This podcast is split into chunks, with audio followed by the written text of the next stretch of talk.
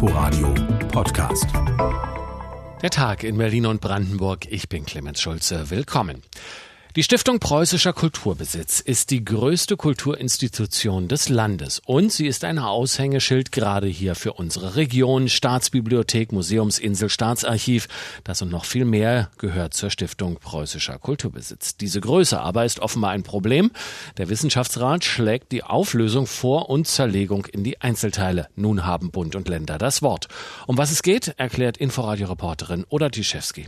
Als dysfunktional und strukturell überfordert wird die Stiftung im Entwurf eines umfangreichen Gutachtens bezeichnet, der der Wochenzeitung Die Zeit vorliegt. Deshalb wird vorgeschlagen, die größte Kulturinstitution Deutschlands als Stiftung aufzulösen und in vier eigenständige Anstalten zu teilen. Die Stiftung Preußischer Kulturbesitz wurde 1957 gegründet. Sie verwaltet die Staatsbibliothek, das Geheime Staatsarchiv, diverse Forschungseinrichtungen sowie 15 Museumssammlungen, darunter die Häuser der Museumsinsel, die Neue Nationalgalerie und den Hamburger Bahnhof. Im laufenden Jahr sieht der Etat Ausgaben in Höhe von über 335 Millionen Euro vor. Das Geld kommt zum größten Teil vom Bund. Auch der Wissenschaftsrat, der das Gutachten erstellt hat, ist ein Beratungsgremium für Bund und Länder. Die Stiftung Preußischer Kulturbesitz äußert sich zu den Veröffentlichungen nicht und verweist auf eine Pressekonferenz am kommenden Montag. Ist die größte Kulturstiftung des Landes am Ende? Oder Tischewski über den Stand der Dinge. Wenn die Verkehrswende in Berlin nicht gelingen sollte, am Geld dürfte es wohl nicht liegen, denn der Senat hat grünes Licht für eine Investitionsoffensive bei der BVG gegeben, die es so noch nicht gab. Die Verkehrsbetriebe bekommen mit dem neuen Verkehrsvertrag insgesamt 19 Milliarden Euro für die kommenden 15 Jahre. Mehr von RBB Landespolitikreporter Jan Menzel. Die drei prall gefüllten Aktenordner, die Verkehrssenatorin Regine Günther extra zur Pressekonferenz mitgebracht hat, enthalten nicht nur den Verkehrsvertrag des Landes mit der BVG, sie enthalten ein Versprechen. Was wir hier vorhaben, ist nichts anderes als ein Aufbruch in eine neue Ära des ÖPNV in Berlin. Die BVG wird ihren Fuhrpark und ihr Netz in den kommenden Jahren vollständig erneuern, erweitern und klimafreundlich umbauen. Allein 2,4 Milliarden Euro kommen vom Land, um die hochbetagte U-Bahn-Flotte zu verjüngen. Das Netz der Tram soll um 40 Prozent wachsen.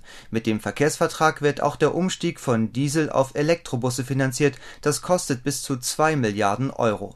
Für weite Teile der Stadt, auch in den Außenbezirken, soll in ein paar Jahren der 10-Minuten-Takt der Standard sein, sagt Verkehrssenatorin Günther und betont, dass neben den BVG-Milliarden auch riesige Summen in die S-Bahn und den Regionalverkehr investiert werden. Da werden wir den ÖPNV auf ein nie gekanntes Niveau katapultieren bei Verlässlichkeit, bei Schnelligkeit, bei Erreichbarkeit. Doch eine kommt mal wieder zu kurz, findet die oppositionelle CDU. Sie vermisst, dass der Weiterbau der U-Bahn nicht im Verkehrsvertrag steht. Stimmt, räumt Wirtschaftssenatorin Ramona Popp ein, diese teuren Vorhaben seien noch nicht eingepreist, auch weil dafür Geld beim Bund beantragt werden müsse und die Machbarkeitsstudien erst nächstes Jahr vorliegen. Popp zeigt sich aber grundsätzlich offen für U-Bahn-Verlängerungen. Es ist ein großer Schritt, dass wir nicht mehr über das Ob, sondern über das Wie diskutieren. Wie ernst es die rot-rot-grüne Koalition mit den Investitionen meint, zeigt sich auch daran, dass die BVG eine Corona-Garantie bekommt.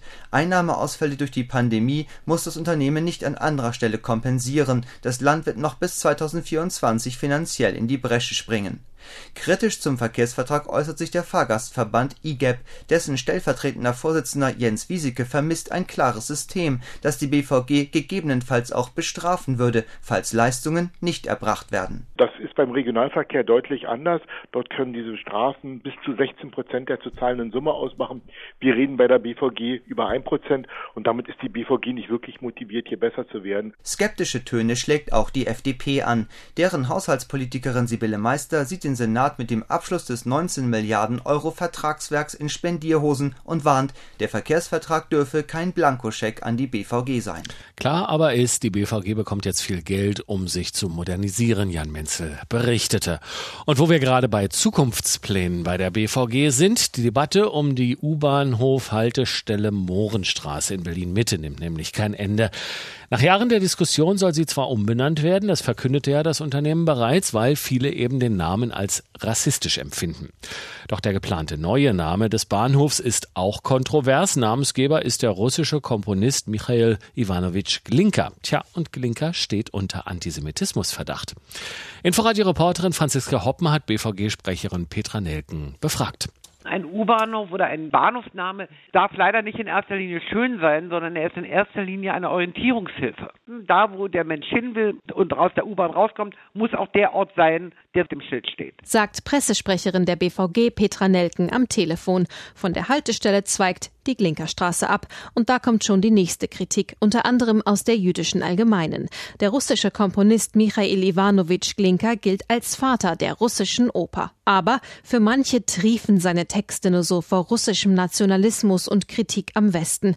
Eine komplexe Debatte. Musikhistoriker Arne Stolberg von der Humboldt-Universität zu Berlin erwidert. Allen diesen gerade jetzt mitteleuropäischen, osteuropäischen Ländern war diese Bestrebung gemein, in der Oper sozusagen die eigene kulturelle nationale Identität zu spiegeln.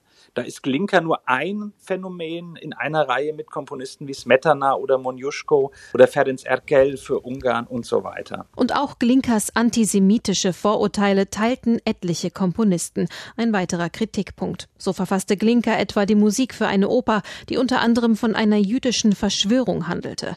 Den jüdischen Pianisten Anton Rubinstein beschimpfte er mit einem abfälligen russischen Wort für Juden. Auch das nicht ungewöhnlich, sagt Musikhistoriker Stefan Weiß, der Hoch Hochschule für Musik Hannover. Dieser Antisemitismus gegen eine Person, der lässt sich wirklich nachweisen bei Glinka, dass er also da ähm, dieses Etikett des Juden zur Abwertung angewandt hat bei Rubinstein. Aber da müsste man im Grunde die ganze Riege späterer russischer Komponisten ja auch mal überprüfen. Nach all dem pfeift jetzt auch der Senat die BVG zurück. Wirtschaftssenatorin Ramona Popp forderte ein offenes Verfahren, an dem sich Anrainer und Verbände sowie die Initiative Schwarze Menschen in Deutschland beteiligen können. Die Debatte um den künftigen Namen des jetzigen U-Bahnhofs Mohrenstraße geht also weiter. Inforadio-Reporterin Franziska Hoppen informierte. Expertinnen und Experten hatten ja bereits am Anfang der Corona-Pandemie gewarnt, die Fälle häuslicher Gewalt könnten ansteigen. Erste Zahlen zeigen nun, ja, so ist es. Das kann man zum Beispiel an einem Register sehen, in das Polizisten Rohdaten kurz nach ihren Einsätzen eintragen. Polas heißt das. So kann man jetzt schon sagen, in Brandenburg wurden deutlich mehr Anzeigen wegen häuslicher Gewalt gestellt als noch vor einem Jahr, nämlich 22,5 Prozent mehr. RBB-Reporterin Anna Bayer hat mal genauer hingeschaut. Zedenik ist ein ruhiges, schönes Städtchen im Landkreis Oberhavel. Doch auch wenn man hier keine Gewalt vermuten würde, die Anfragen an die Familienberatungsstelle sind stark gestiegen, seit die Kontaktbeschränkungen gelockert wurden.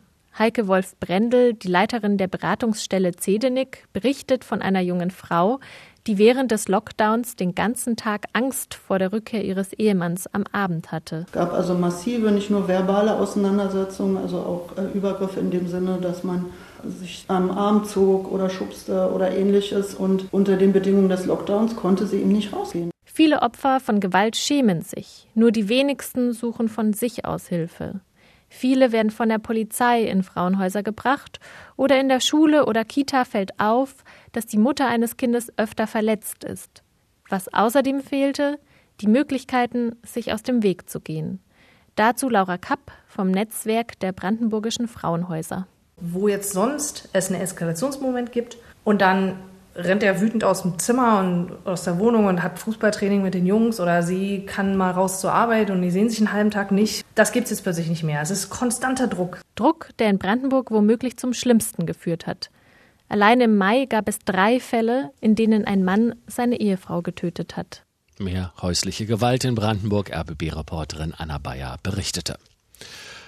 Von Brandenburg in den Iran, den Libanon nach Libyen. Lebende Rinder werden auf diese lange Reise geschickt und das unter sehr schlechten Bedingungen. Das zeigen Recherchen vom ARD Mittagsmagazin und RBB24 Recherche. Die Tierschutzorganisation Vier Pfoten hat gegen die Verantwortlichen von Veterinärämtern nun Anzeige erstattet. René Althammer von RBB24 Recherche fasst zusammen.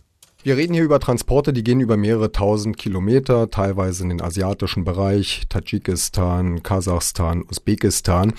Und äh, vorgeschrieben ist nach den EU-Tierschutzstandards, dass die Tiere nach einer bestimmten Zahl von Stunden auslaufen müssen. Sie müssen ordentlich gefüttert werden, sie müssen rauskommen aus dem Wagen und müssen sich äh, bewegen können.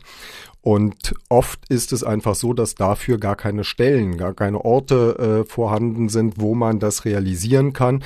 Das heißt, die Tiere bleiben da über zig Stunden, Tage eingefercht, werden schlecht versorgt, kommen nicht raus, können sich kaum bewegen und da leiden die Tiere natürlich.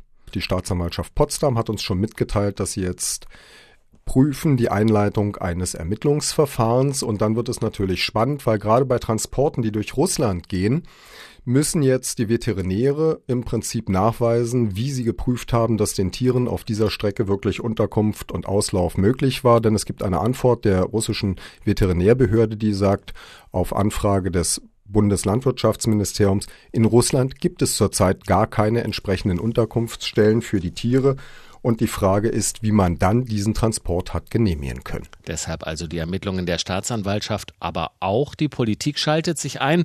Kirsten Tackmann, agrarpolitische Sprecherin der Linken im Bundestag, sagte hier im Inforadio dazu Es gab 2015 ein, ein eindeutiges äh, EuGH-Urteil, also beim Europäischen Gerichtshof, der sagt, die Tierschutzbestimmungen der EU müssen bis an den Zielort eingehalten werden. Das heißt also, die, Deutschland kann sich nicht zurückziehen und sagen, ja, auf unserem Territorium wird es ja eingehalten, äh, was jenseits der Grenzen ist, geht uns nichts an. Nein, das ist eindeutig geregelt, gesetzlich äh, auch ausgeurteilt.